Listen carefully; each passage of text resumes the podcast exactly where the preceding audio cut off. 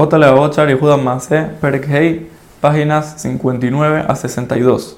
El J. Levavot aquí habla de las trampas que trata de ponerle el Yetzirah a la persona para que no pueda trabajar a Hashem de la mejor, o sea, no, no vaya a trabajar a Hashem.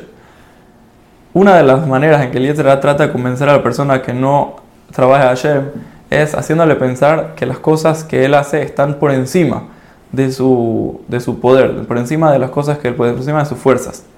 Por ejemplo, si una persona decide levantarse temprano en la mañana para ir a rezar, el Yetzer ahora lo va a tratar de convencer de que si hace eso, entonces va a estar cansado todo el día y no va a poder trabajar a Hashem de la mejor manera. Y no solo eso, que la persona va a estar, no va a poder ni siquiera estudiar, ni siquiera cumplir las mitzvot como debe.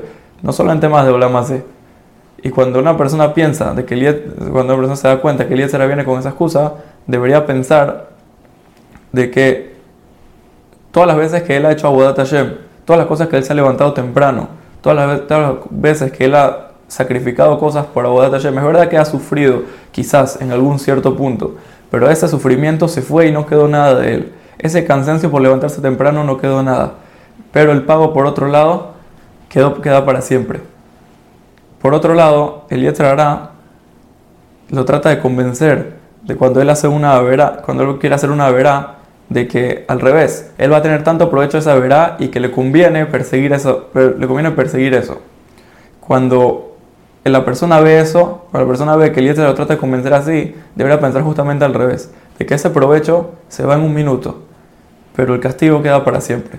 Lo que nos viene a enseñar aquí el J. Levavot es de que una persona debe siempre pensar lo pasajero que es este mundo agarrar y entender cuál es el verdadero propósito de este mundo y para qué una persona trabaja, para qué una persona viene aquí. En el momento que una persona entiende de que este mundo pasa rápido y vale la pena prepararse para el mundo venidero, entonces ya todas las averas no valen la pena y las mitzvot valen toda la pena.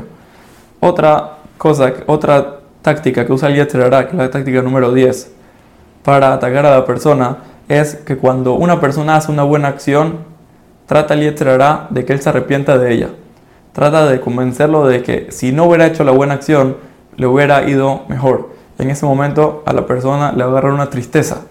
Y esa tristeza lo hace arrepentirse y, le, saca todo, todo el sahar que tiene sobre esa mitzvah. Ahora, dice el J. Levavot que lo bueno de saber estas trampas es que si una persona sabe todas las trampas que le pone el letra hay una persona que se sabe cuidar. Ahora, la, la, número 11, el ejemplo número, la de la táctica número 11 que el Yetzirah lo trata de convencer a la persona, es trata de hacerlo hacer Torah.